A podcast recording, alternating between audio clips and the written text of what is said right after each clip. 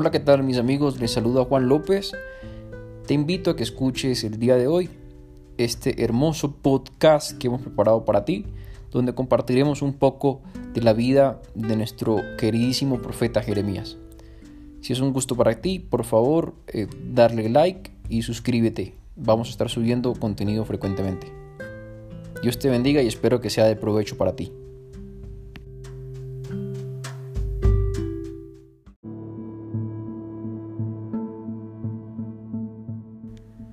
Ezequiel 1, 4 en adelante. Entonces me fue dirigida una palabra de Yahvé en estos términos. Antes de haberte formado yo en el seno materno te conocía y antes que nacieses te tenía consagrado. Yo, profeta de las naciones, te constituí. Yo dije, Ah Señor Yahvé, mira que no sé expresarme, que soy un muchacho. Y me dijo Yahvé, no digas soy un muchacho, pues a donde quiera que yo te envíe irás, y todo lo que te mande dirás. No les tengas miedo, que contigo estoy yo para salvarte. Oráculo de Yahvé. Entonces alargó Yahvé su mano y tocó mi boca y me dijo, Yahvé, mira que he puesto mis palabras en tu boca. Desde hoy mismo te doy autoridad sobre las gentes y sobre los reinos para extirpar y destruir, para perder y derrocar, para reconstruir y plantar. Palabra de Dios.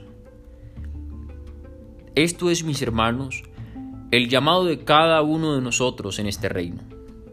Aquí se, se, resume el llamado que Dios nos hace a ti y a mí todos los días, no solamente a comprendernos y a, a manejar con gracia y prudencia los dones que Dios nos ha dado, sino a poder incentivar en nuestra alma una gracia de conversión tal que nos invite y nos mueva a hacer la voluntad de Dios. Podríamos decir entonces a qué se refiere el Señor y por qué especialmente escogemos eh, esta palabra de Dios el día de hoy. Porque resulta que es muy cierto todo esto. Como siempre, hay tres mensajes claros escondidos en este profeta. El primero entonces es la misión que Dios nos da. El segundo sería las dificultades o los problemas para asumir la misión. Y el tercero, por consecuencia, la gracia para poderla cumplir. Iniciando por donde es debido, nos vamos a topar con este momento específico de la historia en que un muchacho es escogido para ser profeta de las naciones. Obviamente dice duda en él y, se cuestiona, ¿y pero cómo yo voy a poder hacer esto? Antes del Señor darle su misión, le da un recorderis de lo que él fue llamado a hacer en su vida. Diciéndole, antes de haberte formado yo en el seno de tu, de tu madre, refiriéndose ya ve de que de que desde Yahvé venía él, es decir, que él fue deseado, fue querido, fue amado, fue entendido. No solamente fue un hecho accidental del mundo que apareció eh, como se nos, brinda hoy en día la, la vida eh, en todos estos contextos de abortistas y demás. Fue deseado por Dios, como todos los seres humanos fuimos deseados por Dios. Te conocía y antes que nacieses te tenía consagrado yo, profeta de las naciones, te constituí.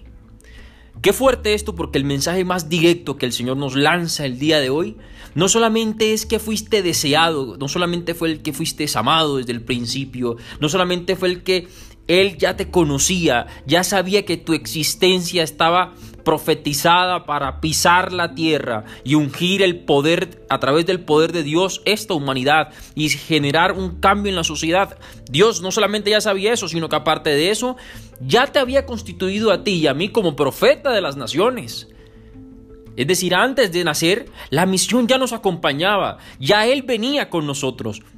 Él ya preparaba el camino para que cuando tú nacieras, en el entorno, la situación que sea, con los dones y gracias que, tengas en, en su momento y en su lugar, ya Él tenía predispuesto para ti una situación específica para tu santificación, para ayudar al prójimo, para ayudar al que lo necesita, para dar una palabra de aliento, para ser un profeta de la actualidad. Una persona que denuncie y que anuncie el reino de Dios, que la conversión se necesita. Una persona que anuncie que la palabra de Dios debe cumplirse viva y eficaz, porque tenemos conciencia que es como una espada de doble filo que entra en lo profundo del corazón del hombre, que hace morada, que sana y que libera. Hoy nos enfrentamos a una sociedad que desconoce básicamente los principios de su creación. A raíz de ese desconocimiento, todo lo que se pueda venir detrás de eso el perjuicio moral, el daño a la sociedad, el cuestionamiento antropológico y toda esta cantidad de, ramificaciones que lo que han hecho es perturbar más al hombre y alejarlo de lo que en esencia es.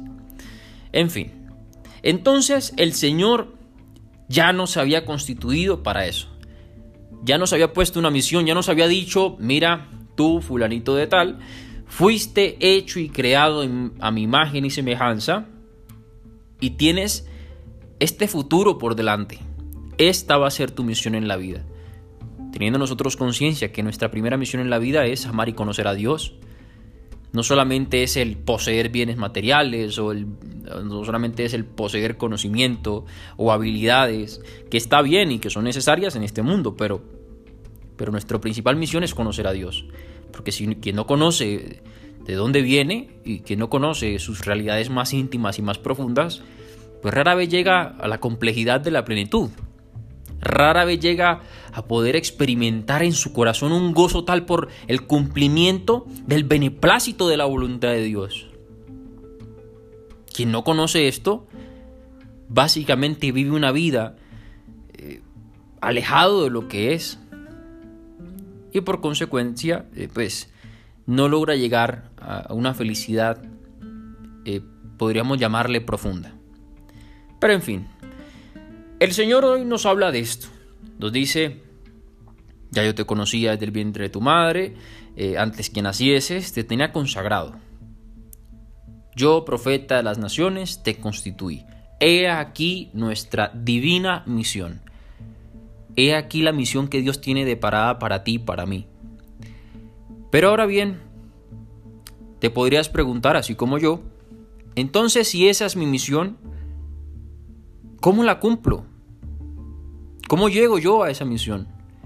¿Cómo logro cumplir la voluntad de Dios en mi vida si tengo yo no sé cuántos hijos, si tengo tantas responsabilidades, si me enfrento día a día a la adversidad de quienes me rodean, si me enfrento día a día a una parte de mí que a veces me, me, me, atranca y, e, evita que yo dé un siguiente paso de fe y de conversión, ¿cómo logro llegar a eso? Pues mira, resulta que también Jeremías pasó por lo mismo que tú y yo pasamos. Cuando Jeremías le dice, ah Señor ve, mira que no sé expresarme, yo soy un muchacho. Por lo mismo que pasamos tú y yo, pero puede que nosotros no le digamos, pues que yo soy un muchacho, y tú puedes decirle, Señor, pero es que, a ver, este, ¿cómo me vas a llamar tú a mí? ¿Cómo me vas a consagrar profeta de las naciones? Sí, sí, hombre, pues yo soy soberbio, soy iracundo, soy egocéntrico, soy impuro, soy eh, eh, la que le quieras poner. Egoísta, en fin. ¿Cómo, cómo ya ve Dios puedes escogerme sabiendo mis debilidades? Sabiendo que esto me pesa, me cuesta, me hiere. ¿Cómo? Y hoy retumba en nuestros oídos. Y digo retumba porque es fuerte lo que el Señor le responde a Jeremías. Y me dijo Yahvé, no digas yo soy un muchacho, pues a donde quiera que yo te envíe irás, y todo lo que mande dirás. Fuerte. Y es fuerte porque creemos nosotros a veces que hacemos la voluntad de Dios bajo una conveniencia personal. Porque ya hemos acostumbrado nuestra mente, podríamos decir nuestro pensamiento, al considerar que lo que ya decidimos nosotros pues ya es la voluntad de Dios y no es así. Hoy la reflexión es que si en primera instancia el Señor nos da una misión, ahora nos está mostrando que como tú y como yo tenemos dificultades para poder afrontar esa misión. Tenemos dudas para poder afrontar esa misión. Tenemos a veces golpes en el alma y en el corazón que nos tumban y que impide que afrontemos esa misión. Pero Dios nos dice que, que esa misión no es nuestra, que esa misión es de Él. Lo único que tú y yo hacemos es considerarle a Él que habita en nuestros corazones y que nos da una segunda oportunidad todos los días para iniciar, para convertirnos, para sanarnos, para considerarle a Él en el amor y dejar que Él habite en nuestro corazón. Hoy entendemos que esa misión que le pertenece a Él, Él nos hace partícipes de ella. Y lo, lo, ridículo aquí es que a veces nosotros creemos como seres humanos que sin nosotros no se podría. Qué ilusorio es esto. Yo creo que es de las negativas más grandes que uno puede recibir o de las decepciones más grandes que se puede recibir en la fe. Cuando se cree que somos Dios, porque dice la palabra de Dios, sin mí nada podéis hacer. Entonces si, si yo digo sin mí nada podéis hacer, pues le estoy quitando el lugar a Dios. Entonces, hoy entendemos que no es nuestra misión, que le corresponde a Dios. Le corresponde a Dios a través de nuestros miedos y de nuestras incertidumbres. Y recuerda, mi querido hermano, que el Señor no nos llama a nosotros porque seamos fuertes, porque frágiles todos. El Señor no nos llama por nuestra fortaleza. No. El Señor nos llama por nuestra valentía, por nuestra gallardía, por la capacidad de en medio de las incertidumbres confiar, por la capacidad y la gracia que Él nos da de que cuando haya dudas en el mundo, Él va a seguir con nosotros, por la esperanza de creer todos los días que aunque te enfrentes a un valle de tinieblas, Él será tu lámpara y tu callado, y te sostendrá y no te dejará caer, y te hará caminar por valles y praderas, y librándote de todo mal y peligro, que aunque un ejército acampe en contra tuya y mía, Él estará ahí para defenderte. Hoy nosotros creemos como Jeremías que sí, somos muchachos, somos soberbios, somos egocéntricos, egoístas, y el defecto que le quieras poner, el pecado que le quieras poner. Hoy podemos ser eso, pero mañana, mañana es una nueva oportunidad. Mañana el Señor te puede decir, a donde quiera que yo te envíe irás, y todo lo que te mande dirás. Hoy el mandato de Dios no es otra cosa que el cumplir su palabra, el cumplir su voluntad. Complemento esto con el versículo 8 que yo creo que es el, signo más visible en nuestra fe para tener confianza y, esperanza en Dios. No les tengas miedo, que contigo estoy yo para salvarte. Oráculo de Yahvé. El Señor le dijo a Jeremías, no tengas miedo, yo estoy contigo. Imagínate la situación, tú en tu cuarto rezando, orando, pidiéndole al Señor una señal, ¿qué debo hacer en tal cosa y qué debo hacer en tal otra? ¿Y cómo voy a quitarme este peso de encima, Señor? Este remordimiento que no me deja, este pecado que me... En fin, lo que le quieras poner. Y Jesús llega y te dice, no tengas miedo. Yo estoy contigo para salvarte. Es decir, por nuestra fuerza, imposible. Por nuestra fuerza, inalcanzable. Por nuestra fuerza, nada.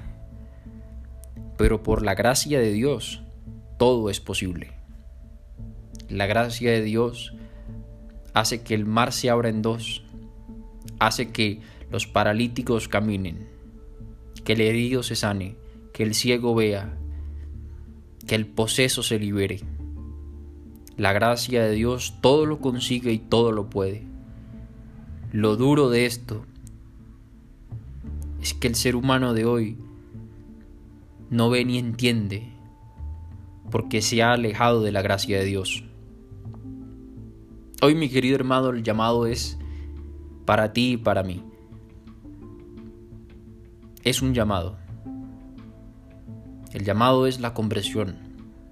El llamado es la gracia. El llamado es la misión. Y a eso no se le tiene miedo.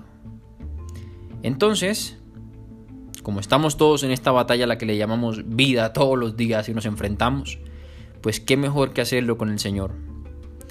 Recuerda lo que Él dice cuando puso las manos sobre la boca de Jeremías. Mira que he puesto palabras en tu boca. Desde hoy mismo te doy autoridad sobre las gentes y sobre los reinos para extirpar y destruir, para peder y derrocar, para reconstruir y plantar.